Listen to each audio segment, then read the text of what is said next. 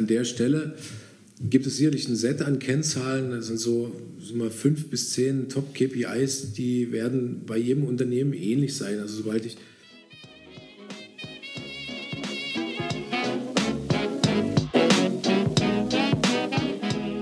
Analog First, Digital Second. Der Podcast für IT-Unternehmer und Führungskräfte.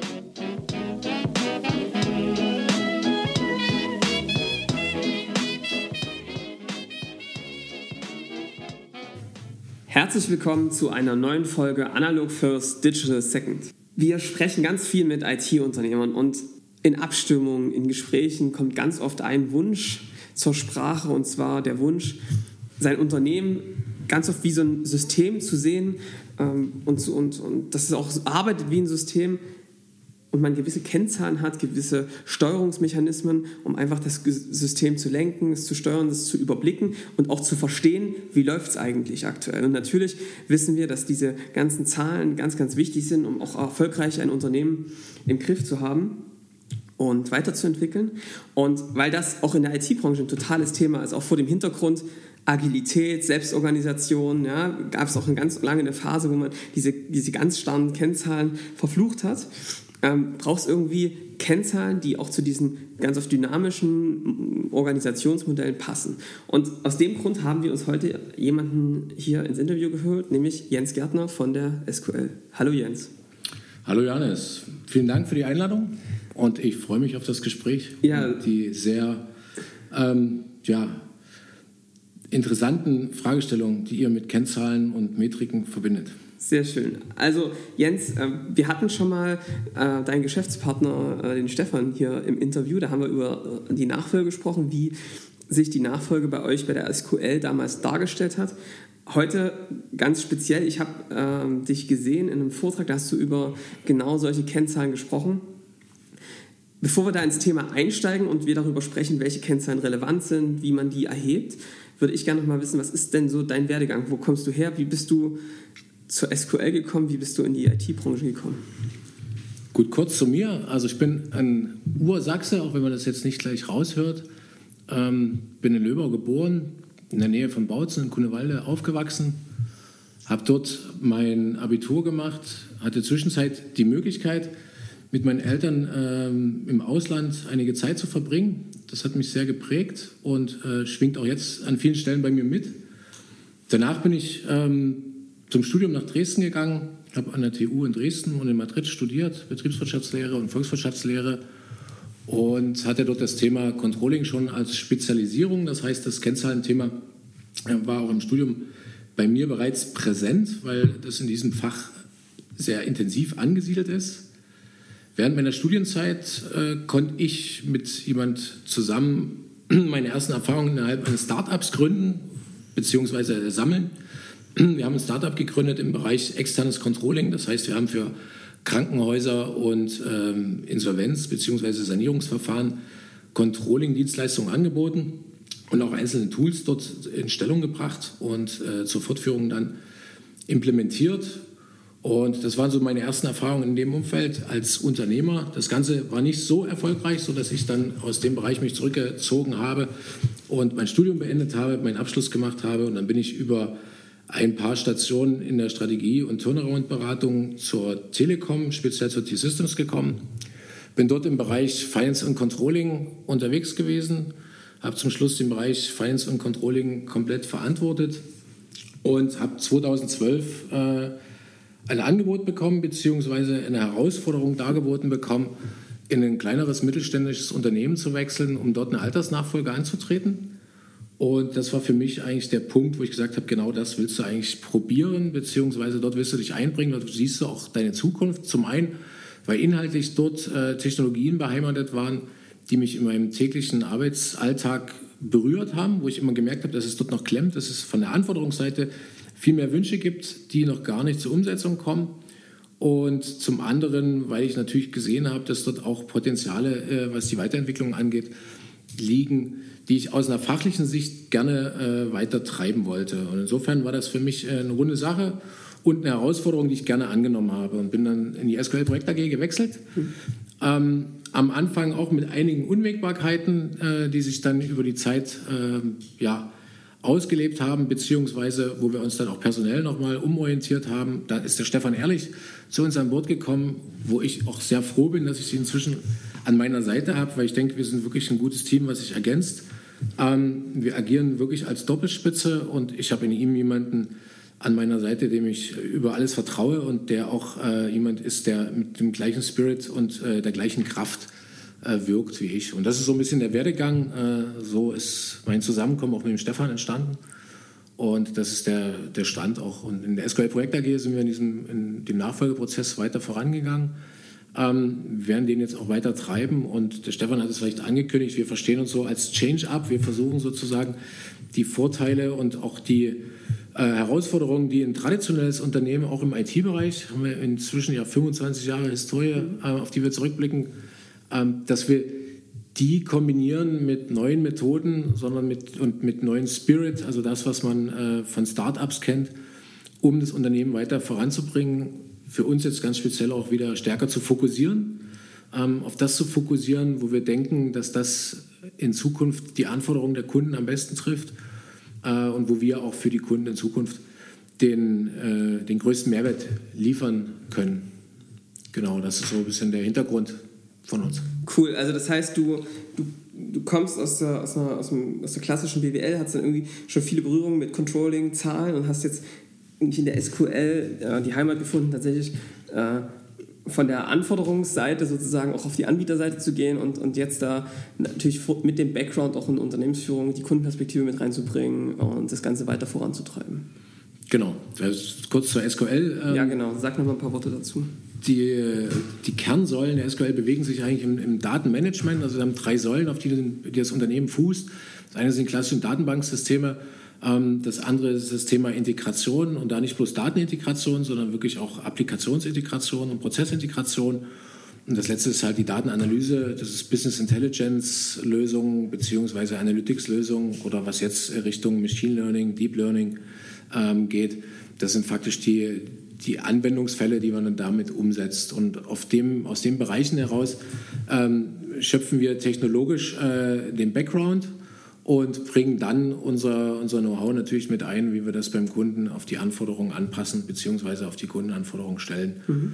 Und zusätzlich wird das Ganze unterstützt mit einer starken Individualentwicklung, um an den Stellen, wo wir mit Standardprodukten äh, letztendlich das noch nicht treffen, den Nerv noch nicht so treffen, wie sich die Kunden das vorstellen, äh, individualisieren wir dann stark. Und man kann das Ganze äh, zusammenfügen. Das ist also so dieses Data-Driven Business, äh, was eigentlich auf diesen, auf diesen Säulen fußt, äh, wo man sagt, überall dort, wo äh, ein datengetriebenes Geschäftsmodell oder ein datenbasiertes Geschäftsmodell äh, existiert, baut man das auf diesen Säulen auf. Und das kombiniert man natürlich dann mit einem starken Know-how aus einer betriebswirtschaftlichen Sicht, weil man natürlich immer überlegen muss, wie bringt man das Ganze zum Einsatz. Letztendlich geht es hauptsächlich darum, entweder äh, näher an den Kunden heranzukommen, stärker äh, seine Leistungen ähm, auf die Leistungen des Kunden oder auf die Anforderungen des Kunden zu individualisieren, beziehungsweise äh, spielt an vielen Stellen ja auch äh, der Kostenaspekt eine Rolle, sodass man überlegt, bei einer stärkeren Individualisierung versucht man ja die Kosten nicht ausufern zu lassen, sodass man über diese Systeme auch versucht, entsprechend die Kostenstrukturen abzufangen bzw. zu verbessern. Also äh, bist du sozusagen sitzt zu Recht hier, weil das irgendwie euer Kerngeschäft ist. Wie schaffe ich es, äh, auch wenn ich ein datengetriebenes Geschäftsmodell habe, einen Überblick, Überblick zu bewahren, ähm, die richtigen Kennzahlen für mich äh, zu extrahieren und dann auch danach das Unternehmen zu steuern? Genau, so kann man das zusammenfassen. Top. Also, äh, wenn ich sozusagen als Unternehmen da ein Thema habe und merke, äh, mir geht hier, ich verliere einen Überblick oder ich brauche irgendwie so ein Cockpit, mit dem ich mein Unternehmen überblicken kann. Ähm, natürlich nicht nur ausschließlich darüber, das zu steuern, aber einfach einen Eindruck zu bekommen, ne, an den richtigen Stellen, wie läuft es? Seid ihr die richtigen? Dann kann, man, dann, kann man mit uns, dann kann man mit uns reden. Ja. Ähm, das, da sind wir natürlich äh, sehr froh drüber. Aber wenn es auch Teilaspekte betrifft, ähm, die zum Beispiel die Datenhaltung bzw. die Vorbereitung der Daten angeht, ähm, die dazu führen, äh, dass man erstmal sich eine Grundlage schafft oder das System, was schon zur Anwendung kommt, weiter optimiert und weiter verbessert ähm, dann sind das meistens die Anwendungsfälle, Anwendungsfälle, über die wir reden, beziehungsweise Teilaspekte, dass man einen, einen wirklichen funktionalen Bereich im Unternehmen hat, den man besser verstehen oder besser hinterfragen will. Ähm, dann sind das die Punkte, wo man anknüpft, ja. ohne dass man gleich das äh, allwissende Cockpit über mhm. alles schnallt. Ähm, die, äh, ich glaube, der, der Wunsch ist natürlich trotz, äh, existiert irgendwie, also dahinter diesem Cockpit ste steckt irgendwie ein Wunsch. Ja? Und damit ja. ihr euch viel mit diesen Kunden, mit euren Kunden beschäftigt, ist dann natürlich irgendwie auch, habt ihr ein Gefühl dafür, woher dieser Wunsch kommt. Was, was ist denn so dein Eindruck, woher kommt denn dieser Wunsch nach so einer Kommandozentrale bei einem Geschäftsführer, bei einem Vorstand, ähm, so irgendwie den, ja, da zu steuern. Und ist das der Überblick? Was ist es? Was würdest du sagen? Also aus den, aus den Gesprächen, das ist jetzt nicht repräsentativ, weil es mhm. äh, stellt ja sozusagen nur unsere eigenen Beobachtungen dar, beziehungsweise das, was wir in Vorbereitung des Vortrages, den du eingangs angesprochen hattest, äh, auch aus Interviews nochmal so herausgehört haben. Da habt ihr euch vor allem auch IT-Unternehmen angeguckt, ja? Genau, genau. Da sind wir äh, durch eine Reihe von IT-Unternehmen gegangen, zum einen ja, um die Vorträge vorzubereiten, was die Priorisierung oder die, die, die Inhalte der Vorträge an sich angeht, ja. als auch äh, um dann die, die Vorträge äh, in ihrem Inhalt nochmal auszugestalten. Und da äh, wurde mit IT-Unternehmern gesprochen und natürlich das, was wir aus unserem Tagesgeschäft herausnehmen, beziehungsweise das, was ich aus meiner eigenen Erfahrung äh, auch widerspiegeln kann, gibt es da zwei wesentliche Treiber. Ähm, also ich würde das in, in, in zwei Lager aufgliedern. Das eine Lager ist natürlich, gerade als Unternehmer schläft man nicht immer ruhig ähm, und hat das Bedürfnis natürlich äh, nach Sicherheit. Und das verspricht man sich äh, durch solche Kennzahlensysteme indem man versucht, ähm, die Risiken auszuschließen, ähm, zumindest besser bewerten zu können und äh, frühzeitig auch zu erkennen, wenn es Fehlerentwicklungen gibt, frühzeitig zu erkennen, äh, wenn gegengesteuert werden muss, um dann eine, ja, eigentlich an, an Reaktionszeit zu gewinnen und die Maßnahmen auch besser dosieren zu können. Das sind so die, die, die Aspekte des Einlagers, insofern kann man sagen, das ist der Wunsch nach Sicherheit, der da hauptsächlich danach, danach strebt. Oder andersrum gesagt, die Angst vor, vor einer Katastrophe, vor, vor einem gewissen Problem zu reduzieren. Ja, ja genau. genau. Also das ist, äh, so kann man das gut äh, zusammenfassen. Und das andere Lager würde ich dahingehend beschreiben, ähm, man beobachtet oder jeder kann selber beobachten, dass die Fortschritte, gerade was die Mathematik äh, betrifft, äh, die Realität zu beschreiben, die nehmen immer mehr konkrete Formen an. Ähm, man hat an verschiedenen Stellen Metriken, die einen erklären oder zumindest beschreiben, wie Sachverhalte funktionieren, Zusammenhänge erklären. Und äh, da weckt es natürlich bei jedem den Wunsch, eigentlich da alles miteinander zu verketten und in ein großes Modell zu bringen, um dann sozusagen äh, mit dem mit dem Megamodell, mit der, mit der Wundermetrik, ähm, eigentlich ein Unternehmensmodell zu haben, wo man vorne nur die Idee reinschmeißt und hinten der fertige Return rausfällt. Oder anders gesagt, wo äh, hinten dann absehbar ist, was das an Return bringt, um die Alternativen dann zu bewerten. Und das fußt schon in, aus meiner Sicht äh, sehr stark auf einem sehr mechanistischen Bild, ähm, was, die, was die Wirkmechanismen angeht. Aber das beobachte ich äh, bei vielen auch größeren Unternehmen, dass man äh, dann erwartet, dass man irgendwann alles beschrieben hat und alles beschreiben kann und ähm, darüber dann äh, entsprechend die, die Erfolgswahrscheinlichkeiten der eigenen Ideen bestimmen kann und im besten Fall auch exekutieren kann. Also das heißt, dass dann auch dieser gesamte ähm, Regelmechanismus, der hinten ansetzt, darüber abgebildet werden kann. Und an dem Modell entwickelt da so jeder vor sich hin, beziehungsweise träumt da in seinen schlaflosen Nächten davon, dass er sowas hat.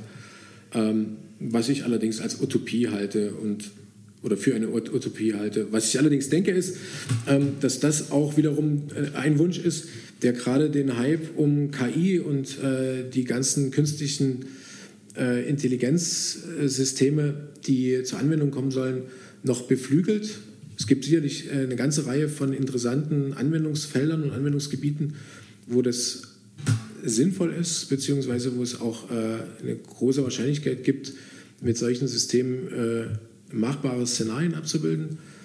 Aber es wird auch, denke ich, nicht dazu führen, dass dieses eierlegende Modell entsteht. Ja. Also es wird immer noch an verschiedensten Stellen äh, die Unschärfen und die Unsicherheiten geben, die es äh, ja, die Unternehmerpersönlichkeiten dann benötigt, ja. um das aufzulösen. Und also ich, ich sehe das ähnlich. Es ist natürlich so, dass äh, gerade auch IT-Unternehmen auf einem sehr dynamischen Markt unterwegs sind. sich auch vor ihrem Kunden sozusagen schon wandeln müssen, neue Technologien äh, angehen müssen, sehr innovativ auch sein müssen. Und da ist es, glaube ich, auch total wichtig, dass man nicht in zu starres Korsett verfällt, ja, wo, dass man trotzdem beweglich bleibt. Ähm, auf der anderen Seite kannst du natürlich nie im Blindflug fliegen und sozusagen einfach darauf hoffen, dass es gut wird. Ja? Also das ist ja schon äh, ein Graubereich, in dem man sich bewegen muss, wo man wirklich gut ausbalancieren muss, wie, wie frei gestalte ich das und wo, wo, wo lasse ich es laufen sozusagen und wo kenne ich aber auch, ja, ja, kenne deine Zahlen. Das ist ja so ein ganz, ganz wichtiger Spruch. Was glaubst du denn, wie kann ich mich denn diesem Thema nähern? Ich glaube, viele haben das natürlich auch das Bewusstsein, ähm, ne, das ist auch ganz oft, dass du auch mit Kennzahlen ganz viel kaputt machen kannst. Ja? Also bei Führungskräften ist ja ganz viel das Thema, sage mir oder ich sage dir, woran ich dich messe und, du, und ich sage dir auch, wie du dich verhalten wirst. Ja? Ähm, wie schaffe ich das, mich diesem Thema zu nähern und irgendwie intelligente Kennzahlen zu finden, die helfen und nicht kaputt machen? Bist du IT-Unternehmer oder IT-Unternehmerin und du bist mit deinem Team im Individualprojektgeschäft und ihr entwickelt immer wieder Lösungen für eure Kunden, die immer wieder unterschiedlich aussehen. Aber ihr merkt, so richtig skaliert das irgendwie nicht und ihr wollt mehr ins Produktgeschäft zu skalierbaren Strukturen, exzellenten Prozessen und Produkten, die ihr immer wieder verwenden könnt. Und ihr fragt euch vielleicht auch, naja, wie vermarkte ich denn diese Produkte dann erfolgreich? Wenn das bei dir so ist, dann haben wir eine Einladung für dich und zwar zu unserem Online-Seminar vom IT-Projekt zum Produkt. In 40 Minuten zeigen wir dir, wie du ganz konkret vom Projekt zum Produktgeschäft kommst, ganz konkrete Beispiele, wie IT-Unternehmen das schon geschafft haben, aber auch welche Stolpersteine es dabei gibt und wie du diese überspringen kannst. Wenn dich das interessiert, dann trage dich ein unter www.sar-bs.de slash Skalierung dann sehen wir uns im Online-Seminar. Und jetzt wünsche ich dir viel Spaß und weiter geht's mit dem Interview. Ja, das ist schwer auf äh, ein generalisierbares äh, Prinzip runterzubrechen. Also dort, denke ich, muss jeder einen gewissen Weg selber finden, was er dort äh, macht. An der Stelle gibt es sicherlich ein Set an Kennzahlen, das sind so, so mal fünf bis zehn Top-KPIs, die werden bei jedem Unternehmen ähnlich sein. Also sobald ich äh, in einem wirtschaftlichen Kontext agiere, ist es immer relevant äh, zu verstehen, was ist mein, mein Auftragseingang, also was, was habe ich sozusagen in, in meinen Auftragsbüchern stehen, ähm, wie arbeite ich das ab und wie bekomme ich das abgearbeitet, ähm, wie ist dann sozusagen auch meine interne Auslastung, egal ob ich dort sozusagen ähm, im Dienstleistungsmodus unterwegs bin, beziehungsweise wenn ich Produkte erschaffe, muss ich mir auch äh, darüber Gedanken machen, wie kriege ich meinen Backlog entsprechend abgearbeitet und wie priorisiere ich darin. Ähm, und das wird dann am Ende dazu führen, dass ich mir Fragen stellen muss, äh, wie ist mein Umsatz, wie entwickelt sich meine Kostenstruktur, äh, bin ich mit, dem, mit der richtigen Kostenstruktur unterwegs, äh, kann ich mir an manchen Stellen gegebenenfalls eine Weiterentwicklung in den Kosten leisten oder nicht und äh, mit welchem Ergebnis bin ich äh, damit ausgestattet. Und je nachdem, wie, wie äh, die Finanzierungsstruktur des Unternehmens aussieht, muss ich natürlich einen Blick darauf haben, was der Cashflow ist, beziehungsweise ähm, mit welchen Cash-Reserven ich agieren mhm. kann oder nicht agiere, beziehungsweise ähm, ja, wir kennen halt richtig alte, traditionelle äh, Unternehmen, wo wir sagen, jetzt Management bei Kontoauszug. Mhm. Ähm, und das ist da, da kommt es am Ende her. Ne? Äh, am Ende muss auf dem Kontoauszug immer was Positives drauf stehen bleiben. Ähm, und spätestens, wenn die Dispokante erreicht ist, ähm, ist faktisch ja die Insolvenz hergestellt. Und ähm, an der Stelle, äh, das ist ja der Zustand, den viele Unternehmer dahingehend versuchen zu vermeiden, dass sie halt äh, die Kennzahlen im Vorfeld schon hinreichend betrachten und analysieren und sich da äh, ein Frühwarnsystem darum aufbauen. Aber das heißt, die wesentlichen Sachen sind Auftragseingang, äh, sind Umsatz, sind die Kosten, sind das daraus resultierende Ergebnis, ist der Cashflow, also das heißt die Zahlungseingänge. Mhm. Ähm, und natürlich ist dann auch, wenn ich äh, im Projektmodus oder im Produktmodus unterwegs bin, äh, also in Dienstleistung oder in, in, in, im Produktmodus unterwegs bin, ein gewisser Unterschied, wie ich die Wertschöpfungskennzahlen mir baue, um dort zu strukturieren. Aber da bietet sich natürlich dann auch äh, die Möglichkeit, äh, auf Velocity zu gucken oder auf Auslastung zu gucken. Mhm. Das sind so die Kennzahlen, die aus den Gesprächen mit IT-Unternehmern herausgekommen sind, die ich auch selber kenne, wo ich auch selber sage, äh, dort steuert man äh, sehr gut und sehr solide. Und dann geht es natürlich darum, was die Prognosefähigkeit der einzelnen Zahlen oder die einzelnen Systeme, die man selber zur Anwendung bringt, auch hergibt. Ne? Also das heißt, natürlich hilft mir das, wenn ich mein, äh, meinen Auftragseingang prognostizieren kann. Aber dann brauche ich dafür natürlich dann eine ganze Reihe von möglichen Einflusskriterien bzw. Kennzahlen, die ich heranziehen kann, um diese Prognosen herzustellen. Und dann wird es äh, schon etwas, etwas unschärfer und dann wird es auch äh, mit Unsicherheiten behaftet. Aber an der Stelle denke ich, sind die Entwicklungspotenziale der Zukunft für uns selber als Unternehmen, als mhm. auch äh, bei vielen anderen, wo man jetzt versucht, natürlich gerade über ein äh, Sales Funnel-Konzept und über die Möglichkeiten, die darüber äh, inzwischen neue Medien bieten, die, äh, die Wahrscheinlichkeit für entsprechende ja, Umsatz- bzw. Auftragseingangsverläufe zu identifizieren und dann natürlich auch zu beeinflussen. Weil wenn Metriken wirken, verstehe ich natürlich dann auch besser die Wirkmechanismen und mhm. kann darauf eingehen und dann entsprechend mich daran ausrichten. Also du würdest sagen, das, was du jetzt gerade beschrieben hast, wäre so ein, so ein Grundsetup, wenn du sozusagen ähm, eine neue Company gründest, wenn du in, in, ein Unternehmen reinkommst, musst du eigentlich erstmal gucken, wie das so, dieses Setup irgendwie da ist, ja. dass du da zumindest über deinen Income, über deine Ausgaben, über, dein, äh, über deine Gewinne und natürlich auch über deine Liquidität einfach Bescheid weißt, so ein, so ein Grundwerkzeuge oder Grundkennzahlen, äh, die du einfach brauchst, um erfolgreich das Geschäft erstmal zu überblicken. Genau. Das okay. ist, denke ich mal, das, das Grundsetting und ansonsten ähm, würde ich gerne äh, einen meiner alten Chefs äh, zitieren, äh, der Dr. Nebendahl, ähm, von dem ich viel gelernt habe. Er hat immer gesagt, ähm, die Kuh wird nicht beim Wiegen fett. Und das heißt eigentlich, wenn ich mit den Kennzahlen äh, messe, wie gut ich dastehe, dann ist das immer nur Mittel zum Zweck. Mhm. Prinzipiell geht es ja darum, festzustellen, wie ist der Zustand ja. und im besten Fall noch zu verstehen, äh, wie sind die Wirkmechanismen hinter dem Zustand, mhm. um dann Maßnahmen herzuleiten, die äh, diese, den Zustand äh, verbessern, beziehungsweise den Zustand dahingehend verändern, wie ich mir das vorstelle. Mhm und äh, diese Maßnahmen dann natürlich auch exekutiere bzw. in die Umsetzung bringe und dranbleibe, dass diese Umsetzung erfolgt, um dann wiederum messen zu können. Ja. Das heißt, das bestimmt dann auch so ein bisschen die Messintervalle, äh, wie man vorgeht. Und man sollte halt das Kennzahlensystem nie als den Hauptkern äh, seines Geschäftes sehen. Das modifiziert sich ein bisschen, diese Aussage, wenn ich dahin komme, dass ich natürlich äh, in meinem Lead-Funnel ähm, versuche über Metriken noch besser den Markt zu verstehen. Und dann würde ich das Ganze stärker in der Richtung gleichsetzen, dass man an der Stelle ja mehr Richtung Marktforschung bzw. Marktsegmentierung unterwegs mhm. ist. Ähm, und da spielen natürlich dann Metriken äh, eine entsprechende Rolle, die zur Aufklärung, zur Marktaufklärung, zur Markterkundung dienen. Ähm, da bekommen die nochmal einen anderen Stellenwert. Ne? Aber die Kernkennzahlen in einem Unternehmen, ähm, die sind wichtig, äh, die sollte man sich auch äh, in regelmäßigen Abständen angucken. Man sollte es allerdings trotzdem nicht übertreiben und ja. auch nicht zu äh, minimalistisch aufgliedern. Das ist so meine Erkenntnis. Also ja. Äh, es fahren meistens die am besten, die ein gutes Gefühl für ihre Zahlen haben, weil sie regelmäßig äh, mit den Zahlen arbeiten, ähm, die trotzdem in der Lage sind, an manchen Stellen aus der Hüfte zu schießen, ähm, weil sie eben die Wirkmechanismen auch dahinter verstehen. Mhm. Also, was ich mit rausnehme ist, ähm, kenne deine Zahlen, gilt immer noch, ganz, ganz wichtig.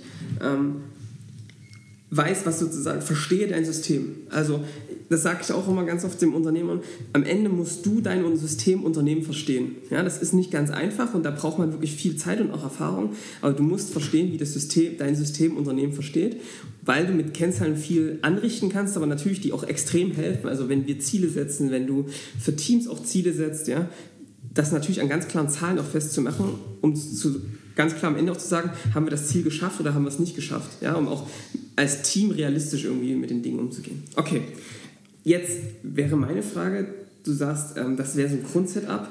Was mache ich denn jetzt als Unternehmen, wenn ich in dem Setup das Setup noch nicht so habe, irgendwie ein anderes Setup habe und ich sage, ich will da hinkommen? Was muss ich denn tun, irgendwie, um so eine Kennzahl zu erheben? und vielleicht auch in einem guten Aufwand-Nutzen-Verhältnis. Also, dass, ich, dass da jetzt nicht äh, Horden von Menschen sitzen müssen, um äh, monatlich diese Daten zusammen zu pflegen. Wie kriege ich sowas hin? Ja, Kennzahlerhebung ist äh, immer eine Frage dessen, was ich als Infrastruktur verfügbar habe. Ne? Das heißt, wenn bei mir alles noch im papierbasierten äh, Workflow funktioniert, tut dann, dann, tut das weh ja. und dann sind halt Kennzahlen schwer zu erheben und dann äh, mache ich meine Statistik vielleicht noch parallel in einem anderen Buch. Ähm, prinzipiell ist da die Aussage, IT hilft und ähm, die entsprechenden Systeme, die dafür hilfreich sind, sind inzwischen auch äh, als Standardsoftware teilweise sogar Open Source verfügbar, die ich da einsetzen kann. Bei einem Unternehmen ist es inzwischen, denke ich, gesetzte Größe, einen ERP oder eine Warenwirtschaft äh, einzusetzen, aus denen Kennzahlen herausfallen. Ähm, zusätzlich ist denkbar, um die, die, ja, den, den, den Lead-Funnel beziehungsweise überhaupt das ganze Kundenmanagement entsprechend abzubilden, auch ein CRM-System zu haben und daraus äh, ergeben sich dann eigentlich schon genug Möglichkeiten, für Kennzahlen. Mhm. Und dann ist natürlich ein A und O, das sind eher so äh, Faktoren, die drumherum eine Rolle spielen. Eine gute Stammdatenqualität ist im Unternehmen immer wichtig, um auch die Nachvollziehbarkeit sicherzustellen. Datenqualität an sich ist wichtig, äh, damit ich auch auf die Kennzahlen vertrauen kann. Ähm, das sollte ein wesentlicher Aspekt sein, weil wenn die Zahlen, die dann aus dem System fallen, äh, von mir nicht das Vertrauen bekommen äh, und ich dann noch dreimal nachrechne, dann verschenke ich an der Stelle auch Zeit. Das sind so Sachen, wie man sich dem Ganzen annähern kann. Es hilft sicherlich, so ein Single Point of Truth irgendwann aufzubauen, das faktisch ein Data Warehouse oder zumindest äh, bei manchen kleineren Unternehmen die große Tabelle, mhm. äh, in der alles zusammengeführt wird äh, oder die Datenbank, in der alles zusammengeführt wird, um darüber ähm, entsprechende Bewertungen und Kennzahlen erheben zu können. Das sind so kleine, äh, denke ich mal, Schritte, wie man sich dem Thema annähert. Und da muss man allerdings wohl dosieren, weil äh, je nach Unternehmensgröße und nach, nach Intensität der, äh, ja, der, der Rechnung, der, der Belegflüsse, kann das natürlich äh, ganz schnell sinnvoll sein oder es macht erst äh, ja, zu einem viel, viel späteren Zeitpunkt innerhalb einer Unternehmenshistorie Sinn, auf solche äh, Methodiken dann abzustellen. das ist dann, denke ich, eine Aufwand-Nutzen-Relation. Aufwand -Nutzen was ich denke, frühzeitig mit IT beginnen und frühzeitig äh, Systeme nutzen, die das Ganze abbilden. Und da hat man schon die wesentlichen äh, Punkte erstmal drin enthalten in den meisten Systemen. Also kann viele Kennzahlen jetzt schon fertig aus Systemen ziehen beziehungsweise ist es dann leicht, durch den Export äh, gewisse Tabellen rauszuziehen und die dann nochmal zu aggregieren und dann entsprechend zu ver verbessern, beziehungsweise entsprechend auf einen Stand zu bringen, dass einem helfen. Und dann im, im, weiteren Fluss kann man das ganze System ausbauen und kann es erweitern. Je nach Größe des Unternehmens wird es dann ganz schnell das Data Warehouse werden und dann äh, kommt man dann in neuere Konzepte und hat dann vielleicht noch ein Data Lake, in dem man dann noch offene Daten von außen mit dazu speichert. Ähm, und dann kommt man ganz schnell in die Diskussion, äh, dass man dort ja, Fragestellungen hat, die mehr Richtung Big Data zeigen, als dass man das noch mit den klassischen ähm, wir, Analysesystemen abfrühstückt. Okay, aber was, was du sagst, ist schon ganz klar, ähm, natürlich, es muss im Nutzen-Aufwandsverhältnis irgendwie Sinn machen, aber schon frühzeitig daran zu denken, dass diese Kennzahlen möglichst automatisiert generiert werden, möglichst ähm, schon in IT-Systemen sozusagen du deine Arbeit machst und daraus diese Daten erzeugt werden, dass du halt nicht mehr händisch da sitzen musst und wenn dieser Report gefordert wird, sich wieder Leute hinsetzen müssen und diese Sachen händisch zusammenzuführen, weil du sonst immer langsam wirst und es ein Riesenaufwand immer ist, diese Daten zu erheben äh, und du tendenziell dann so, zu wenig vielleicht drauf guckst, weil es immer ein Riesenaufwand ist. Ja, das ist, also die Gefahr besteht und was man noch dazu sagen muss, äh, Händisch ist fehleranfällig. Das heißt, äh, je besser man das durchautomatisieren kann und durchstrukturieren kann, desto besser äh, ist es für den Gesamtprozess und desto mehr hilft mir das natürlich auch zeitnah entsprechende Informationen verfügbar zu haben. Mhm. Und dann hilft in dem Zusammenhang sicherlich auch der Austausch mit weiteren äh, Unternehmen, die sich in einer ähnlichen Situation, in einer ähnlichen Größe oder in, in einem ähnlichen, in, in, in einem ähnlichen Entwicklungsstadium befinden, um da auch entsprechend ja, Best Practices abzuleiten ja. und äh, dort in den Austausch zu treten also ich glaube auch, was, was du auch gerade schon mal vorhin gesagt hast, ist, es, diese Kennzahlen, es muss immer klar sein, warum gibt es diese Kennzahlen, ja, warum machen wir das eigentlich, da auch das für, für sich festzulegen und zu sagen, ähm, diese Kennzahl hat auch einen Sinn, weil man, man beobachtet natürlich ganz vielen ganz großen Unternehmen äh, besonders, dass man das Kennzahlen erhoben werden, die dann im Zweifel gar nicht so sehr angeschaut werden, aber die in, in der Erhebung tatsächlich ziemlich aufwendig sind. Also da auch immer irgendwie einen Sinn dahinter legen und äh, auch Kennzahlen wieder, wenn sie sozusagen keinen Sinn machen, auch wieder zu sagen, wir brauchen die eigentlich nicht.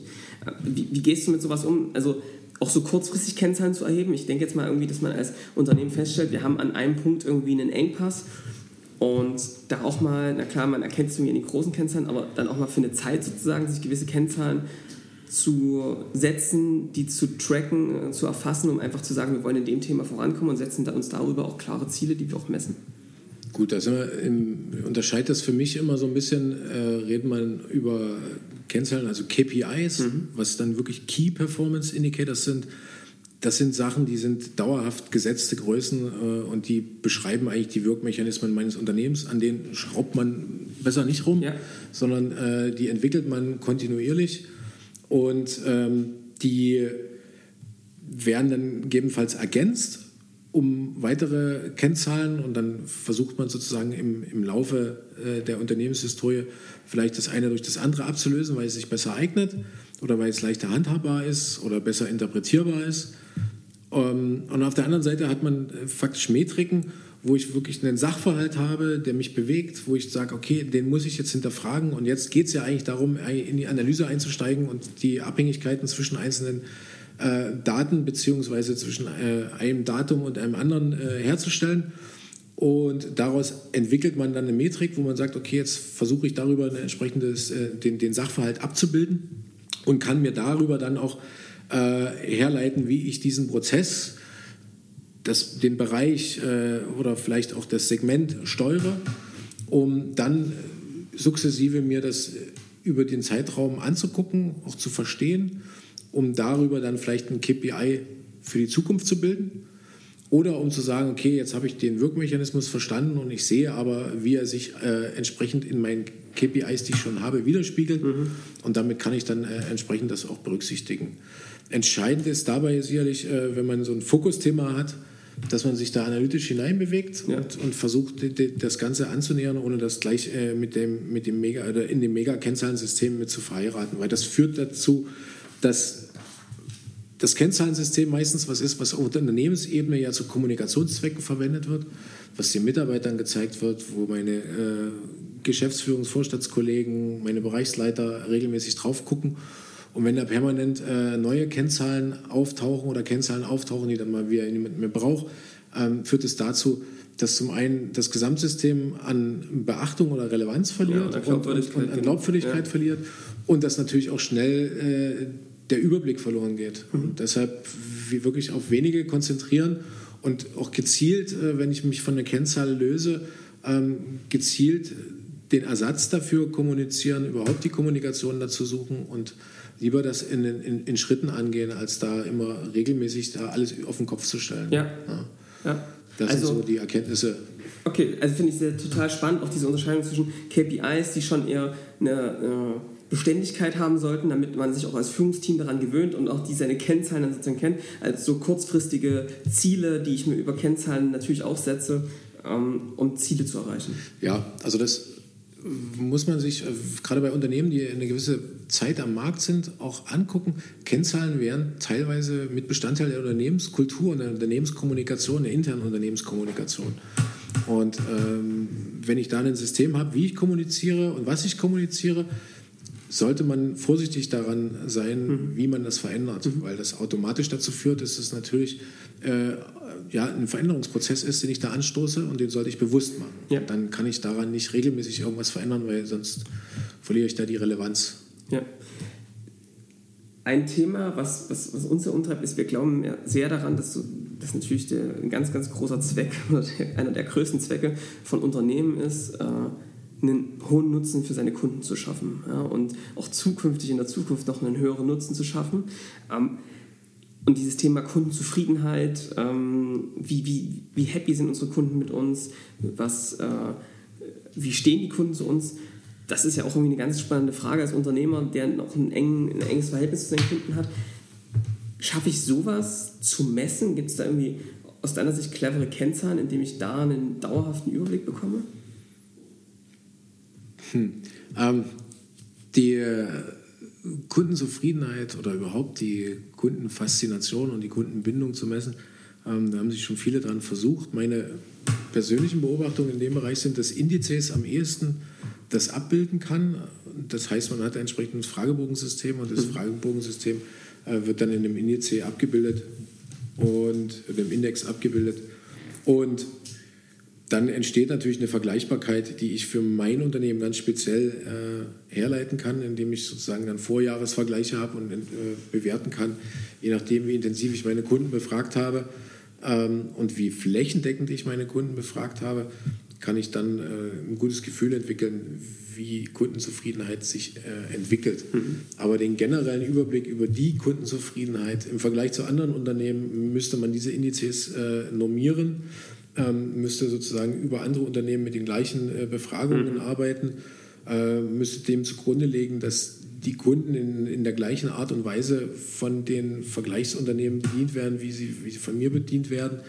Und äh, erst dann äh, lässt sich da wirklich ein Vergleich herstellen. Es gibt äh, einzelne Befragungsmethodiken, äh, die auch dieses Benchmarking zum Ziel haben, ja. der, der, Vergleich letztendlich auch mit anderen Unternehmen und den Zufriedenheiten anderer Unternehmen herangezogen wird und das aus meiner Sicht auch wirklich das probateste Mittel, um sich dem Ganzen anzunähern.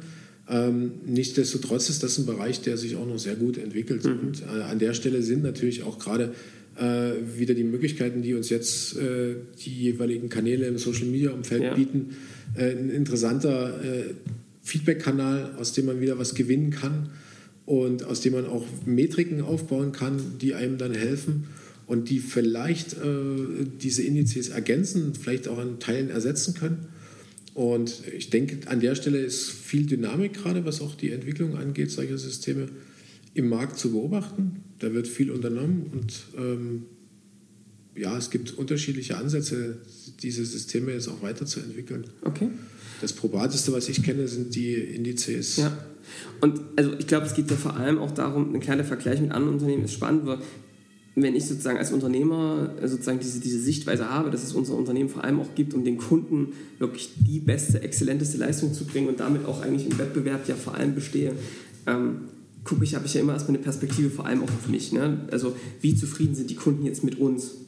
Ähm, hast du da irgendwie so zwei, drei Fragen, die du Kunden generell stellen würdest, äh, in so einer Art Umfrage. Man kann die ja sozusagen telefonisch machen, man kann die irgendwie als Fragebogen rumschicken. Was sind denn da so, hast du da ein paar Fragen, die, die du, wo du glaubst, die machen Sinn, auch mit seinen Kunden regelmäßig äh, abzufragen? Ja, die, die besten Fragen sind ja eigentlich die, und die sind dann schwer äh, in so ein äh, ja, in ein Zahlenschema zu packen. Hm, muss ja auch nicht immer. Ne? Das, die besten Fragen sind die einmal nach der, nach der Weiterempfehlung und der Weiterempfehlungsbereitschaft, mhm. weil das zeigt ja, äh, inwieweit er wirklich auf den Dienstleister vertraut und mhm. Äh, auch auf die Leistung des, des Dienstleisters vertraut. Zum anderen äh, sind es die Fragen über die Probleme, die entstanden sind in der Vergangenheit, um dann in dem zweiten Schritt einzusteigen, wie die Problemlösung aus Kundensicht erfolgt ist. Ja. Weil ich denke, äh, es gibt immer mal einen Reibungspunkt in einer Kundenbeziehung, die nicht funktioniert. Und das Interessante dabei ist ja nicht das Auftreten des Problems, sondern das Lösen des Problems. Und wenn der Kunde an der Stelle das Gefühl entwickelt und in der Befragung dann auch äh, weitergeben kann, dass da jemand kompetent äh, sein Problem aufgenommen hat, sich seines Problems angenommen hat und einen Fehler oder das Problem, was entstanden ist, gelöst hat, mhm da zeitnahe Rückmeldung erfolgt ist und und und. Und das ja eigentlich aus der Bewertung des Kunden, weil zeitnah ist ja immer so seine eigene Einschätzung und dann sagt man, hey, habe ich sofort zurückgerufen und dann habe ich das sofort geklärt. Äh, und aus Kundensicht sagt er, na, hey, der hat ewig gebraucht. Ich habe das früh gemeldet und dann hat das um 10 jemand zurückgerufen mhm. und und und. Ähm, daran kann man ziemlich gut messen, äh, wie steht man äh, zum Wettbewerb? Weil das Empfinden des Kunden kommt ja irgendwo her. Also weil er sich daran gewöhnt hat und hat, eine Erwartungshaltung. Er hat eine Erwartungshaltung, ja. die er im Vergleich zu irgendwas ja, anderem, ja. was für ihn relevant ist, mhm. entwickelt hat. Und das, was für ihn relevant ist, wird ja in dem Moment dann auch relevant für mich. Und über diese Frage kann ich mich dem annähern ähm, und kann dann feststellen, äh, ja, wie weit ist er mit dem, was ich mache und wie ich das mache, zufrieden? Und wie weit kann er mit dem, äh, was ich dann biete, auch was anfangen? Und also, da an der Stelle wären das so die Fragen, wie ich mich mit einem Kunden auseinandersetze und natürlich dann auch, inwieweit er mich als Unternehmen in seinen Zukunftsthemen sieht und äh, wie er von uns sozusagen auch unterstützt werden kann, bei seinen äh, zukünftigen Überlegungen und, und, Entwicklungen. Und das gibt dann auch wiederum ein Feedback, äh, wie man als Unternehmen wahrgenommen wird. Mhm. Sind wir sozusagen bloß noch derjenige, der irgendwas leistet oder werden wir wahrgenommen als jemand, der für den Kunden auch eine Vorreiterrolle einnehmen kann? Und das spricht ja dann auch wieder Bände, über die Kundenbeziehung und die Zufriedenheit äh, des Kunden mit der Leistung? Schätzt er einen eher als einen ganz normalen Dienstleister oder als jemanden, der einfach noch da ist, weil es so sein muss, weil die Verträge so sind? Mhm. Oder schätzt er ihn ein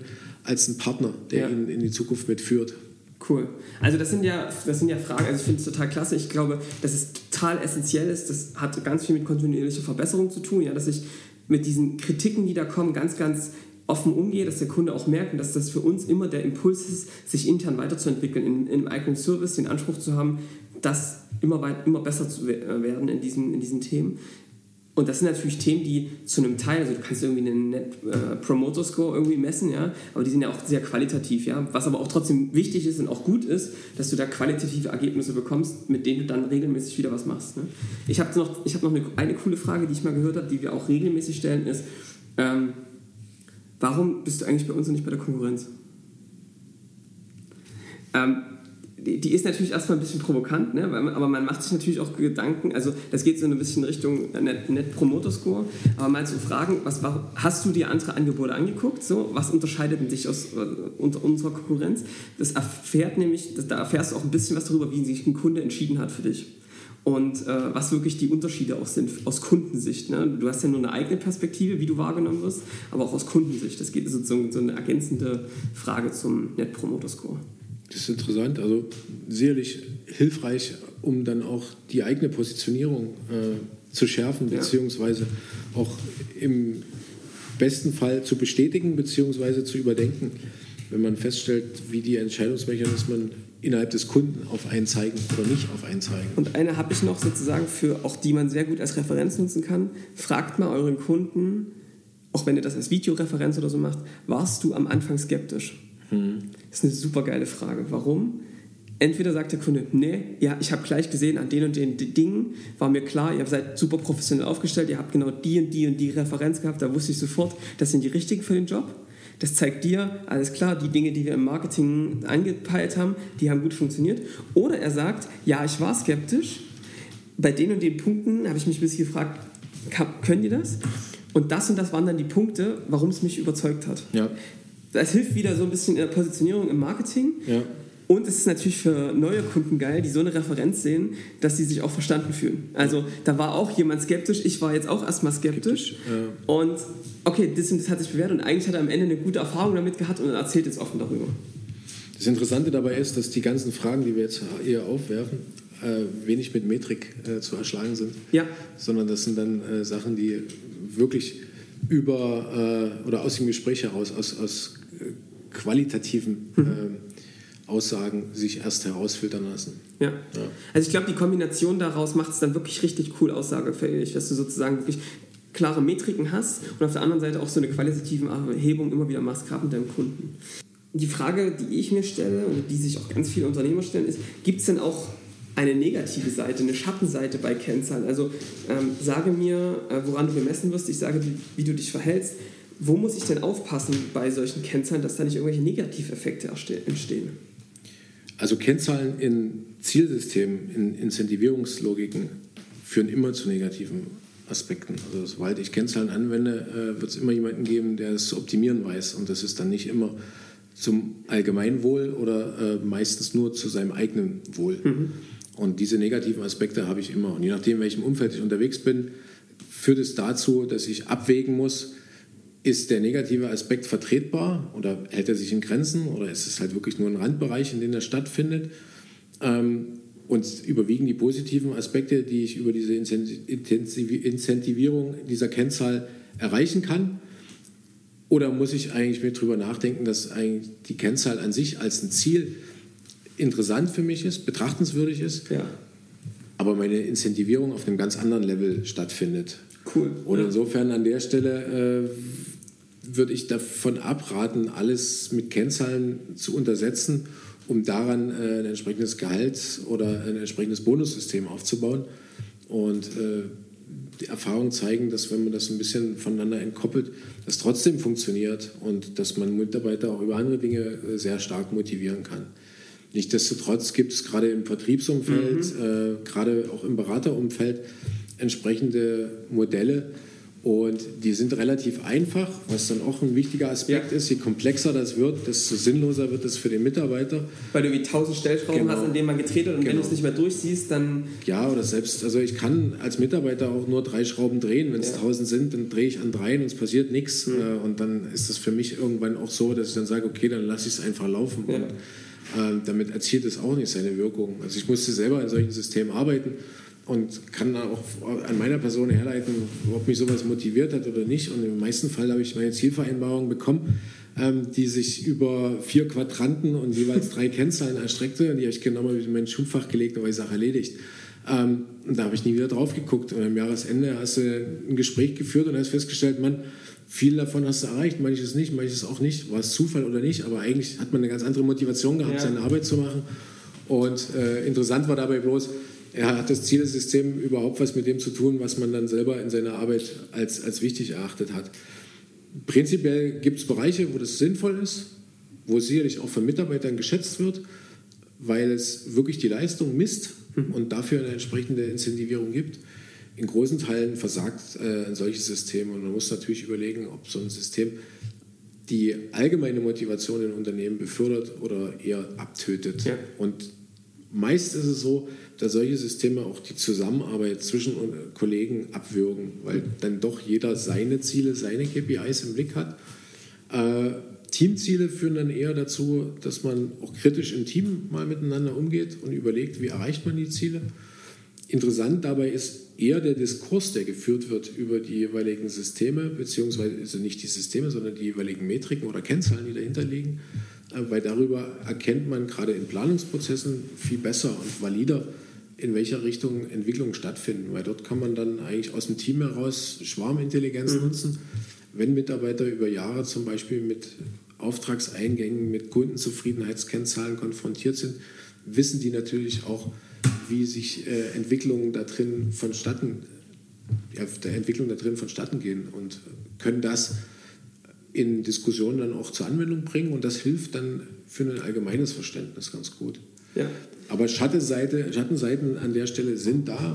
Kennzahlensystem äh, sind für die Führung nicht zwingend das beste Instrument. Ja, also was du sagst, ähm, kann ich sehr gut ähm, wiedererkennen, ähm, sehe ich auch so. Ich glaube, wir glauben auch, dass viel intrinsische Motivation durch so eine extrinsische Motivation oder durch so ein, durch so ein klares Messen an solchen, an solchen Kennzahlen auch, ne, gerade wenn es sehr finanziell ist, auch viel wieder kaputt machen können. Ne? Und, und das Blödeste, was ja eigentlich passieren kann, ist, dass sich Kunden auf einmal nicht mehr logisch verhalten, wie es sozusagen auch vielleicht für den Kunden das Beste wäre oder für das Unternehmen, sondern entsprechend ihrer Kennzahlen, die in, aber in so einer Einzelsituation gerade gar nicht das Beste sind. Genau. Ja, also äh, sozusagen Obacht dabei. Ein cooler äh, Tipp oder Trick sozusagen, André Pinkert, den kennst du ja sicherlich auch von Queo. Ja.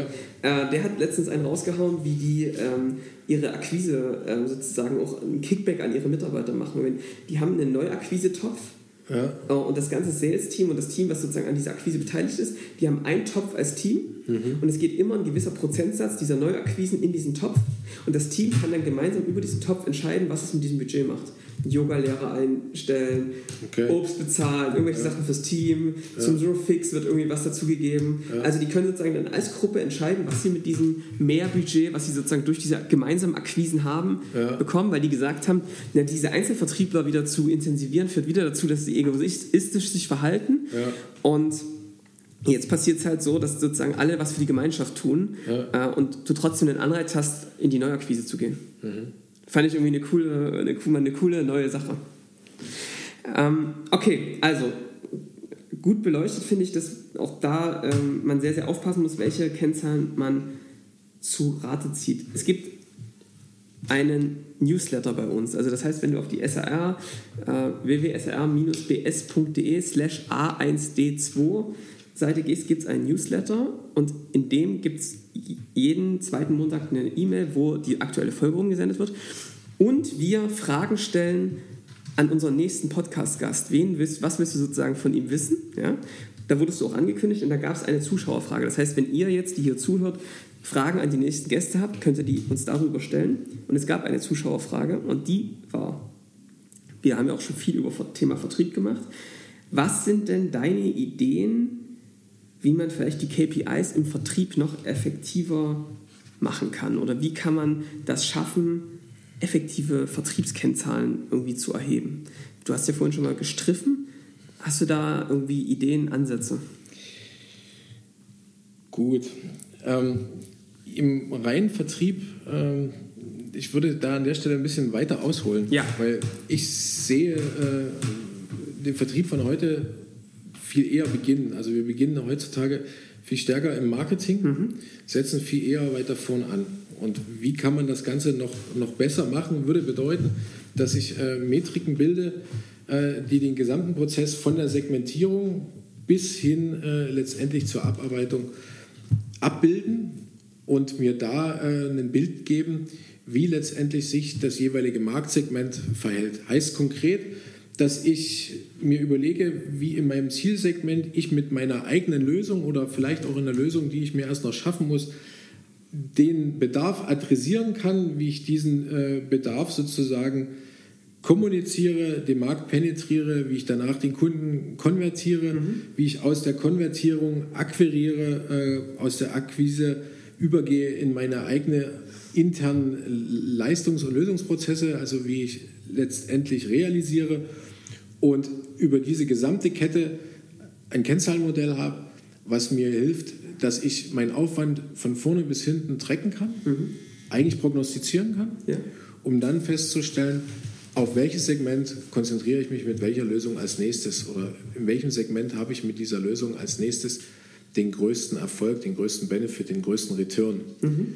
Und das ist letztendlich vom von der Überlegung, von der Marketingüberlegung am Anfang bis hin, hin zum ROI ein durch, durchdekliniertes System, cool. was ich mir aufbauen kann. Ja. Ähm, was ich so bei einzelnen Unternehmen, also wirklich in der Nische schon gesehen habe, mhm. was selber für uns noch ein Traum ist, äh, wo wir selber natürlich gerne hinwollen, was sicherlich nicht immer allumfassend funktionieren wird, aber das man, könnte man sich als Ziel stecken und dabei ist Vertrieb nur noch so ein Minisegment. Da ist Vertrieb ist ja eigentlich nur noch zwischen Konvertieren und Akquirieren yes. irgendwo dazwischen. Genau. Und die Kennzahlen, äh, die lassen sich dann relativ leicht beschreiben. Also wenn es dann an konkreten Kennzahlenfragen noch mangelt, dann kann man mich im Nachgang gerne ansprechen. Da kann ich gerne liefern. Aber interessanter ist eigentlich diesen Gesamtprozess zu zu verstehen, für sich als Unternehmen auch zumindest erstmal zu konzipieren oder zu durchdenken und sich dann Stück für Stück aus dem Vertrieb äh, durch das Marketing hin zur Segmentierung bzw. zur Kommunikation zu arbeiten, mhm. um, um dort aktiv zu werden. Und da ist der Vertriebler sicherlich derjenige, der das Ganze initiieren kann oder der an der Stelle äh, auch das, das Feld letztendlich bestellen kann die Kennzahlen dafür äh, liegen dann allerdings, denke ich, auf der gesamten Kette. Ja, also ein Hinweis noch, wenn ihr sozusagen Fragen an Jens direkt habt, tragt euch auch in den Newsletter rein, weil wir schicken jede Folge sozusagen, die es gibt, den Newsletter an die jeweiligen raus und da ist dann auch dein LinkedIn-Profil hinterlegt. Da kann man dann direkt Kontakt aufnehmen wenn ihr sozusagen euer, eure Kennzahlen nochmal challengen wollt oder da äh, Fragen habt. Ähm, was, du, was du gesagt hast, glauben wir auch. Wir glauben, dass sich dieser Vertrieb immer mehr dahin äh, verschiebt und sich da auch darauf konzentrieren kann, tatsächlich diese Deals zu closen. Ja. ja professionell ähm, dem Kunden zu helfen, wirklich auch ähm, die, die richtige Entscheidung zu treffen und dann den Deal zu closen und dass du dieses ganze Marketing wirklich vorne von der, was du früher wirklich der Vertrieb gemacht hat, dieses ähm, Problembewusstsein, äh, darauf einzugehen, allgemeine Lösungen darzustellen, vorzuqualifizieren, ja. Und da gibt, kannst du ja super aus dem Online-Marketing tracken. Also da gibt es ja diese die zwei magischen Kennzahlen, irgendwie die, die äh, Customer Acquisition Costs, also wie viel gibst du aus, um so einen Kunden zu akquirieren. Das kannst du auch super übrigens aufs Analoge übertragen. Ja. Und die, den Customer Lifetime Value musst du halt kennen. Ne? Also du musst ja. wissen, wie viel, wie viel Umsatzgewinn machst du pro Kunde ja. damit du das da irgendwie ein gutes Verhältnis zusammen ja. ermitteln kannst. Also es sind sicherlich noch Fragen, die da eine Rolle spielen, äh, was sozusagen die, die, die Akquisezeit, also Closing Time und das Ganze, was das betrifft, äh, weil das ist von Produkt und von Dienstleistungen unterschiedlich. Ja. Ne? Also der, bei manchen habe ich Entscheidung, Entscheidungszyklen, die ziehen sich über zwei, drei Jahre mhm. und dementsprechend muss ich ein entsprechendes Marketing aufbauen, weil es vertrieblich perspektivisch schwer zu handeln ist und teuer wird in diesem gesamten Prozess äh, vertrieblich zu stützen oder äh, ver vertrieblich aufzubereiten. Und äh, da ist es sicherlich dann gut, dass man in einem, in einem Wechselspiel zwischen Marketing und, und äh, konzertierten Maßnahmen aus dem Marketing im Zusammenspiel mit einem Vertriebler aktiv ist und damit sozusagen auch immer wieder die persönliche Präsenz und den persönlichen Kontakt kombiniert mit den entsprechenden äh, Kampagnen, die man drumherum hat. Mhm. Und das ist sicherlich was, was methodisch eine Sache ist, wie man es angeht. Da die richtigen Kennzahlen gleich zu haben, würde ich mich jetzt schwer tun, mhm. weil das würde ich an der, an der Einzelsituation festmachen. Ähm, aber ich denke, an, an, dem, an dem Feld sollte man arbeiten. Ja. Und ansonsten ist das natürlich genau die äh, Wundermetrik, mhm. an der wir dort arbeiten. Ne? Ja. Also das heißt, jeder, der, sich, der das schafft, äh, für sich als Unternehmen aufzubauen, ähm, der hat natürlich die Möglichkeit, sein äh, Geschäftsmodell wahnsinnig zu skalieren, beziehungsweise auch äh, relativ schnell zu erkennen, wo die Grenzen seines Geschäftsmodells sind. Weil wenn das Marktsegment abgegrast ist und äh, komplett äh, befriedet, befriedigt, mhm. Äh, dann muss man sich entweder das neue Segment äh, heraussuchen und darauf setzen und dann mit dem gleichen Modell weiterlaufen oder stellt dann fest, dass es nicht ganz so funktioniert. Ja. Aber das ist dann äh, faktisch der, der, der, Trick daran. Und ich denke, dass der ja, ein wesentlicher, ein wesentlicher Treiber in, dem, in, in, so einem System der Vertrieb durchaus sein kann. Weil es natürlich der Input ist, ne? Also ja. es ist ja ganz oft der, der Input und an deren Stellen zu skalieren macht ziemlich viel Sinn, weil man ja. sozusagen auch über die Tools, die einem zur Verfügung stehen, die es auch früher einfach nicht gab, ähm, du halt einfach heute echt eine höhere Durchdringung erreichen kannst genau. und dazu noch besser messen kannst. Genau, naja, das, was früher äh, sehr umständlich über Marktstudien über Befragung ja. erarbeitet werden musste, das lässt sich heute aus den sozialen Kanälen leichter herausfiltern, mhm. beziehungsweise die Daten sind verfügbar und lassen sich durch elektronische Kanäle leichter erheben. Ja. Ähm, vielen, vielen Dank, Jens. Also es war ein richtig cooler Einblick, auch wie, wie diese, wie diese Kennzahlen, ähm, was du für einen Blick dazu hast und wie, du, wie man sie auch entwickelt. Und natürlich haben wir auch über die Schattenseiten gesprochen, wo man echt aufpassen muss. Wir haben jetzt schon, und man sammelt ja ganz viele Informationen, das ist jetzt eigentlich auch meine Überleitung äh, zu dir. Wir gucken uns ja immer auch neben den fachlichen Themen auch den Unternehmer an. Diese, bei diesem Sammeln dieser ganzen Informationen sind wir als Unternehmer ja heutzutage schon eher einer Informationsflut ausgesetzt. Und wenn man da nicht aufpasst, kann es dann auch ganz schnell die Welle erwischen. Ähm, wie schaffst du es denn als Unternehmer, in diesen vielen Informationen ähm, einen klaren Kopf zu bekommen, wie organisierst du dich, was sind so deine Tools, Tricks und Routinen, die du für dich entwickelt hast? Da muss ich mal gut nachdenken. nee, ich denke, eins, was ich versuche regelmäßig umzusetzen, ich setze mir Monats-, Wochen- und Tagesziele, mhm. äh, die aufeinander aufbauen oder die sich auseinander herleiten. Und daran versuche ich mich jeden Tag dann zu orientieren und auszurichten versuche Aufgaben, die dem Ganzen entgegenstehen, rauszupriorisieren, nicht zu machen, liegen zu lassen. Ich versuche Routineaufgaben, die auftreten, regelmäßig abzugeben, cool. dass das dann jemand anderes äh, machen kann. Das, was sich gut beschreiben lässt, wo ich auch denke, dass das jemand anderes genauso gut kann, vielleicht sogar besser kann als ich, das äh, gebe ich weiter. Dann versuche ich mich zu disziplinieren und Kommunikation gezielt einzusetzen. Bin eigentlich ein Typ, der sehr gerne mit den Menschen spricht, merke aber, dass ich darüber so viel Zeit verbrauche, mhm. die ich an anderen Stellen benötige, sodass ich Kommunikation an den Stellen nutze, wo ich sie für richtig halte und da dann auch direkt kommuniziere. Das heißt im besten Fall das persönliche Gespräch, die Leute direkt anspreche oder mit ihnen telefoniere in vielen Fällen dann aber auch auf E-Mail-Kommunikation umstelle, um dann sozusagen eine asynchrone Arbeitsweise zu ermöglichen, die mir dann auch wieder die Möglichkeit gibt, auf die Antwort darauf an, an, äh, asynchron zu reagieren und damit das zeitlich äh, für mich leichter einzuordnen. Und ein wesentlicher Punkt ist dann, dass ich mir auch noch in meinem täglichen Arbeitspensum explizite Arbeitsblocker einbaue, wo ich mir Zeit einräume, wo ich abarbeite oder wirklich Aufgaben mache, die äh, strategische bzw. die inhaltliche Arbeit erfordern, dass ich auch der Zeit dafür habe, mhm. die Zeit äh, explizit auch blocke. Dann ist es eine, eine persönliche Arbeitsweise, ähm, die liegt vielleicht nicht jeden, wirklich wichtige Sachen und auch mal so ein Abarbeiten, das mache ich früh zwischen vier und sechs, ähm, weil da habe ich absolute Ruhe. Also du bist 4 O'Clock äh, Club. da, geht es, äh, da geht es frühzeitig los. Krass, cool. Das kriege ich nicht immer hin, ja. muss ich auch sagen. Bin das, das angeht sicherlich nicht der disziplinierteste Mensch und äh, ich gehe auch gerne mal lange feiern, dann komme ich früh um vier nicht raus. Ähm, aber in der Arbeitswoche ist das äh, schon das Ziel, dass ich mir ein bis zwei Tage die Arbeiten, die gemacht werden müssen, wo ich mich auch voll konzentrieren will, die lege ich mir auf diese Zeiten. Beziehungsweise, äh, wenn man unterwegs ist, ist das dann noch leichter, weil dann hat man eh nicht so viel, was drumherum ablenkt. Da sitzt man dann früh bei Zeiten da und kriegt das Zeug weg. Ähm, ansonsten nutze ich die klassischen Tools, mhm. äh, die jeder so im, was nutzt ihr da? im Büro. Also wir sind äh, klassische Outlook-Nutzer ähm, Taskmanager stellen wir gerade um. Äh, da sind mehrere Sachen so zum, zum Einsatz. Da hat der Stefan gerade was äh, ausfindig gemacht, mit dem wir eigentlich ganz gut fahren. Und natürlich werde ich intern noch von dem Jira getrieben, ähm, wo auch noch gewisse Aufgaben gehandelt und, und gemanagt werden. Und was sicherlich wichtig ist, was, was ich sehr zu schätzen weiß und was man immer schnell vergisst, wenn man über sowas redet, eine gute Assistenz äh, hilft auch viel.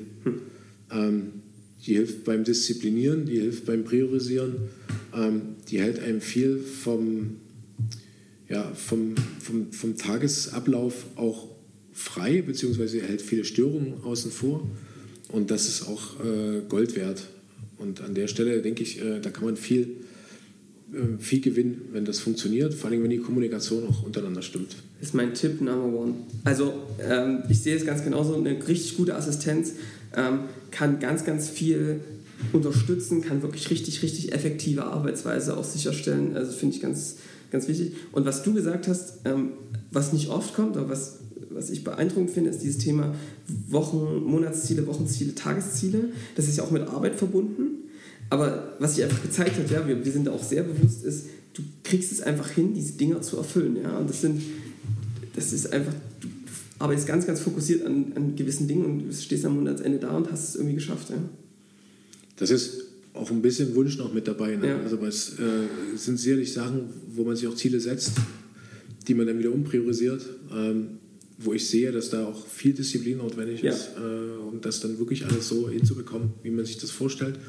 Und natürlich äh, schätzt man auch regelmäßig äh, das Volumen einzelner, einzelner Arbeitsblöcke falsch ein, was dazu führt, dass man da auch mit ganz anderen Aufwänden agiert, im, im GL dann agiert, als man es im Ursprung mal geplant hat oder vorhergesehen hat. Aber prinzipiell hilft das, um äh, Stück für Stück sich dem anzunähern, äh, wo man hin will, beziehungsweise die Ziele zu erreichen, wo man hin will. Also ich sage das auch immer Unternehmern, die da sozusagen auch an, an einem Punkt sind, wo sie sagen, ich schaffe die auch ganz oft nicht ist aber einfach nur ein Fokusthema. Worauf fokussierst du dich? Worauf ja. legst du deinen Fokus? Es gibt so ein schönes Bild mit den Steinen und dem Sand. Kennst du das? Nee. Ähm, wenn du so ein Glas hast und ähm, du hast da Sand ja. und große Steine. Ja. Wenn du zuerst den Sand reintust, was diese ganzen klitzekleinen Aufgaben sind und Trinken, Dinge, ja, und die ganz viele kleinen Zeug, und du dann die Steine reintust, passen die nicht rein. Ja? Also dafür bleiben Steine übrig und die gehen nicht rein. Wenn du allerdings erst diese großen Steine, was die wirklich wichtigen Dinge sind, wenn du die zuerst reintust und dann den Sand dazu, verfüllen sich die leeren Stellen mit Sand. Ja. Und genauso ist es eigentlich auch so. Ja? Also du, du guckst erstmal, die wichtigen Dinge müssen geschafft werden, die legst du dir rein und dann wirst du auch nicht alle schaffen. Aber viel mehr, als wenn du einfach gar nicht, wenn du es einfach nur alles auf dich zukommen lässt ja. und sich so steuern lässt. Ja. Ähm, die Selbstwirksamkeit ist da viel, viel höher am Ende. Also finde ich ein total gutes Tool und ist, glaube ich, ein großer Weg, um einen effektiven Tagesablauf zu bekommen. Ne? Ähm, eine Frage haben wir noch, die, die ist relativ neu und aber, glaube ich, eine ganz wichtige, auch in diesem bewussten Umgang mit Fehlern. Äh, was ist denn so das letzte Mal gewesen bei dir im Alltag, dass, wo du sagst, dass du gescheitert bist oder mal richtig gegen die Wand gerannt bist? Und was hast du daraus gelernt? Also das, das, letzte Mal so richtig gegen die Wand gerannt. Ich, ich nehme das immer als, als viele kleine, viele, viele, viele, kleine Anstöße wahr, ähm, die da auf mich zukommen. Und die sind, die sind so vielschichtig. Also das, das geht schon äh, bei der Kindererziehung los, wo man merkt, dass man einfach an manchen Stellen einfach nicht dorthin kommt, wo man will, ähm, wo einfach äh, das Ganze nicht so funktioniert, wie man sich das vorstellt und man dann schnell seine Grenzen erlebt mhm. und auch erlebt, äh, dass man da wieder einen neuen Ansatz wagen muss. Und das passiert natürlich auch äh, im Zusammenspiel mit Kollegen, das spielt im, Zusammenspiel äh, mit Kunden und im, Unternehmensalltag, wo man immer wieder merkt, dass man ja, Ziele nicht erreicht, dass man Punkte nicht, nicht trifft, die man gerne erreicht hätte. Und wo man dann auch selber mal so richtig daneben haut, weil mal die Kennzahlen nicht, nicht stimmen oder weil, weil die eigene Prognose mal so richtig daneben gelegen hat, weil man verschiedene Aspekte nicht betrachtet hat. Das sind so Punkte, äh, wo man dann, ich würde es jetzt nicht als Scheitern äh, bezeichnen, aber wo man äh, eine Niederlage einsteckt. Mhm. Und was ich dabei gelernt habe, ist natürlich, äh, die Ruhe zu bewahren, das Ganze nicht überzubewerten. Ähm, und zu sehen, dass es danach immer weitergeht, also dass es immer wieder den nächsten Schritt gibt. Und entscheidender ist eigentlich dabei zu sehen, okay, hinterfragen, warum war das jetzt so, was mache ich das nächste Mal besser und daraus zu lernen und den nächsten Anlauf zu wahren oder den nächsten Anlauf zu wagen und die Kommunikation dabei nicht einschlafen zu lassen, also sich nicht zurück ins Kämmerchen zu ziehen und zu sagen, so, jetzt äh, verkümmere ich jetzt hier mhm. vor, vor Kram, äh, sondern eigentlich offensiv damit umzugehen und auf die Leute zuzugehen, die das auch betrifft, die gegebenenfalls in dem Fall auch die Leidtragenden sind, mhm. ähm, weil das ist meiner Ansicht nach das Wichtigste, dass wenn man äh, eine Niederlage einsteckt, die dazu führt, dass andere in Mitleidenschaft gezogen werden, was meistens der Fall ist, dass man da unmittelbar die Kommunikation sucht und äh, mit dem Gegenüber versucht, äh, auch Erklärung zu finden dafür, seine eigenen Sichtweisen kommuniziert und definitiv den Schuldigen nicht woanders sucht, äh, sondern meiner Ansicht nach ist der, die Schuld immer erstmal bei einem selber zu suchen. Und wenn man diesen Prozess gut angeht, dann verdaut man das relativ schnell. Dann ja. kommt man schnell wieder auf die Füße. Dann findet man manchmal sogar Unterstützer, die einem helfen, das in Zukunft äh, zu verbessern oder in Zukunft auf eine andere Art und Weise anzugehen, sodass es äh, zu solchen äh, Fehlverhalten nicht mehr kommt oder zu solchen äh, Problemen nicht mehr kommt.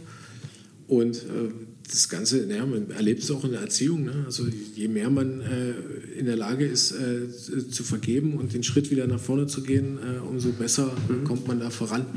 Das hat, glaube ich, viel mit Disziplin zu tun, ne? dass, man, dass man auch mal diesen Impuls, den ja jemand als Mensch irgendwie natürlich hat, zu sagen, das war doch deine Schuld oder das liegt jetzt nicht an mir, ne? Ähm, das mal auszuhalten, es runterzuschlucken und zu sagen, ich gucke mich erstmal an und gucke, was ich da besser machen kann. Ja, das gelingt nicht immer, ne? Nee. aber, aber, ja, natürlich ist das das. Das ist ja eine Art Tugend, äh, die, man, äh, die man versuchen sollte, sich, äh, sich anzueignen oder zu erhalten, dass man in solchen Situationen erstmal, ja, gegebenenfalls nochmal die, die andere Wange hinhält mhm. und äh, das aufnimmt, sich dann auch selber hinterfragt, um daraus dann äh, zu lernen und im besten Fall das nächste Mal besser zu machen und natürlich das Ganze auch äh, kommunikativ zu unterstützen, beziehungsweise mit den, mit den äh, Beteiligten immer im Gespräch bleiben. Also, wie ich das von dir höre, ist es natürlich auch eine, das ist genau so eine, sozusagen auch eine moderne Art, ne, irgendwie zu führen, irgendwie aus, was auch auf dieses Change-up-Thema einzielt. Das heißt, du hast schon irgendwie den Anspruch an, auch an dich selbst natürlich, irgendwie da als Vorbild voranzugehen und da ähm, das zu machen, was, was auch irgendwie äh, wichtig ist. Das ist richtig. Natürlich möchte man selber das Vorbild sein und, und der Vorkämpfer sein. Auf der anderen Seite ist es, denke ich, auch wichtig, äh, seine schwachen Seiten zu zeigen und zu offenbaren und den anderen jetzt auch nicht zu zeigen, dass es an allen Stellen äh, perfekt ja. ist, sondern nur so funktioniert ein super Team, dass mhm. jeder auch weiß, an welchen Stellen äh, brauche ich Unterstützung, an welchen Stellen äh, wünsche ich mir auch jemanden an meiner Seite, der genau das schließen kann. Und äh, damit ähm, stärkt man letztendlich ja das, die Gesamtorganisation, weil wenn man das selber, wenn man auch genau das selber lebt, dann bekommt man das auch von seinen Mitarbeitern dann bekommt man dann genau an den Stellen gespiegelt, wo derjenige sich selber schwach fühlt und dann kann man dort äh, dann wiederum unterstützen oder jemanden zur Seite stellen, der an der Stelle unterstützt. Mhm. Und das führt dazu, dass man als Organisation vorankommt. Also das ist sozusagen ja. mein, meine, meine Philosophie, die ich dahinter sehe, zu sagen, äh, an der Stelle wirklich äh, nach vorne gehen, äh, das äh, auf die Straße bringen, was man auf die Straße bringen kann, aber auch ruhig mal sagen, an den Stellen wünsche ich mir Unterstützung oder an den Stellen äh, funktioniert es am besten, wenn wir es zu zweit machen. Ja, und ich glaube, das ist aber auch dann authentisch, ja, dass man auch mal, also die Führungskräfte, die da vorne wegrennen und sagen, ich kann alles und ich bin der Beste, äh, glaube auch nicht, dass das, dass das dauerhaft funktioniert. Also du brauchst, es ist auch eine Führungskraft, muss irgendwie authentisch sein und ich glaube, so funktioniert einfach auch das Miteinander am allerbesten. Also äh, finde ich total klasse. Und ich wünsche euch mega viel Erfolg bei, diesem, bei dieser Umstellung, auch bei der Weiterentwicklung. Ich, wir haben immer eine letzte Frage an alle. Und zwar, welche Bücher kannst du empfehlen? Welche Bücher sagst du, die muss man mal aus deiner Sicht gelesen haben? Ähm, die haben einfach irgendwie die Augen geöffnet. Gut, das wird jetzt nicht kurz beantwortet. Äh, ich denke, was, was, was mir unheimlich geholfen hat, und das hat jetzt erstmal nichts mit einem, mit einem konkreten Buch zu tun, sondern ist das Modell der EFQM, also European Foundation of Quality Management. Und da geht es nicht darum, Qualitätsmanagement zu betreiben, sondern um die Qualität im Management zu erhöhen.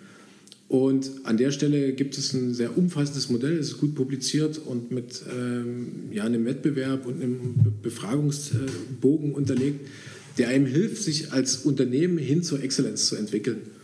Und das Modell an sich ist sehr reif, es hat sehr, sehr viele Jahre und auch viele Iterationen durchlebt. Mhm. Es ist ein Modell, was auch nicht statisch ist, sondern was sich selber immer weiterentwickelt, was selber einem, einem KVP, also einem Verbesserungsprozess unterliegt. Und alles, was dazu letztendlich an, an Literatur bzw. Veröffentlichungen da ist, beziehungsweise auch viel wird über Vorträge und ja, Präsenzmeetings in beteiligten Unternehmen vollzogen. Mhm. Das würde ich jedem empfehlen, äh, sich dem Ganzen mal anzunehmen.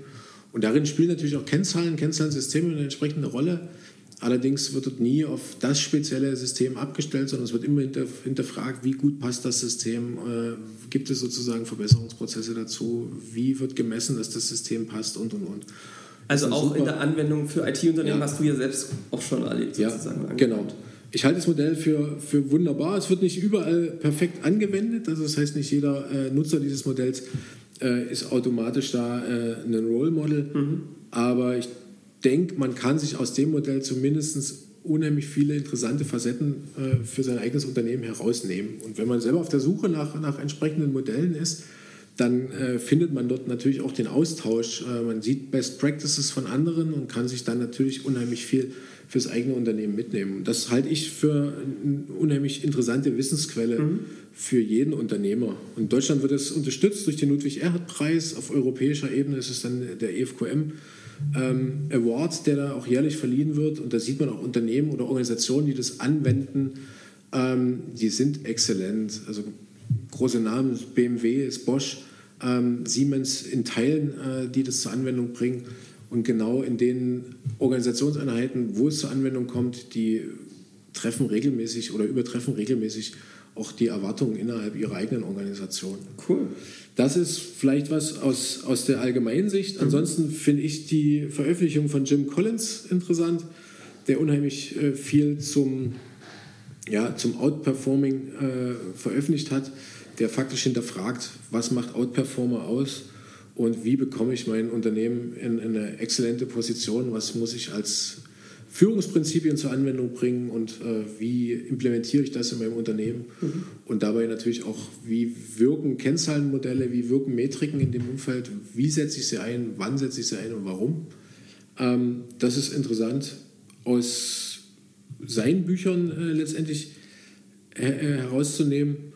Und ansonsten halt ich die Veröffentlichung, alles was so aus Industrie, Institutionen und äh, Ökonomik, aus Spieltheorie und aus der Transaktionskostentheorie hervorgeht, das sind Veröffentlichungen, die man sich immer angucken soll, weil da lernt man jedes Mal was. Also da sind, denke ich, interessantesten Vertreter. Spieltheorie ist Nash, glaube ich, der bekannteste, kann man auf alle Fälle lesen. Ähm, Williamson ist im Fall der Transaktionskostentheorie denke ich, der, der die äh, ja, überblickartigsten oder die größten Veröffentlichungen äh, gemacht hat und interessant ist. Und ansonsten sollte bei jedem guten Unternehmer, denke ich, auch Michael Porter ähm, die Veröffentlichung von ihm mit ins Bücherregal gehören, beziehungsweise auf die Leseliste gehören, äh, weil da kann man sozusagen die Grundprinzipien, die das Unternehmertum mit ausmachen, auch aus Sicht Markt äh, interne und externe Strukturen und wie diese auf mein Unternehmen wirken, ähm, gut lesen, nachlesen. Mhm. Das ist auch sehr anschaulich gemacht. Ja, das wären so die, die wesentlichen Punkte aus dem fachlichen ja. Hintergrund. Cool. Also vielen, vielen Dank. Ähm, spannende Geschichten. Die Dinge werden wir, du hast es schon gesagt, Bücherliste ist ein gutes Stichwort. Wir haben sozusagen eine äh, Analog First Digital Second äh, Bücherliste, die findet ihr auch in den Show Notes. Da haben alle äh, haben wir alle Bücher aller Teilnehmer sozusagen mal verlinkt. Äh, wer sozusagen so ein Best-of von IT-Unternehmern braucht, da findet ihr das. Und Jens, mir bleibt nichts anderes, als dir nochmal vielen Dank zu sagen, dass du da warst. Total spannend, ähm, hat mich sehr gefreut. Ich hoffe, dir hat es auch Spaß gemacht. Großen Spaß. Also gern wieder. Auch Schön. vielen Dank äh, an dich, an euch als Team. War für mich eine interessante Erfahrung und ja, hoffe, dass wir da große Resonanz damit erzeugen. Ja. Wir stehen für Fragen und für Anregungen natürlich jederzeit zur Verfügung und gern wieder. Hey, ich bin's nochmal, Johannes. Ich hoffe, dir hat die Folge gefallen und du hast wertvolles Wissen für dich mit herausnehmen können. Es sollen noch mehr Leute von dem Wissen, den Erfahrungen, den Geschichten dieser IT-Unternehmer und IT-Unternehmerinnen profitieren. Und deswegen würden wir uns freuen, wenn du die Folge auf den sozialen Medien, das heißt auf LinkedIn, auf Xing teilst, ihn gerne in iTunes mit 5 Sternen bewertest und abonnierst oder einfach twitterst darüber. Wie hat es dir gefallen? Ähm, mit dem Hashtag A1D2. Ich wünsche dir jetzt einen wunderschönen und erfolgreichen Tag und freue mich auf die nächste Folge gemeinsam mit dir. Bis dahin.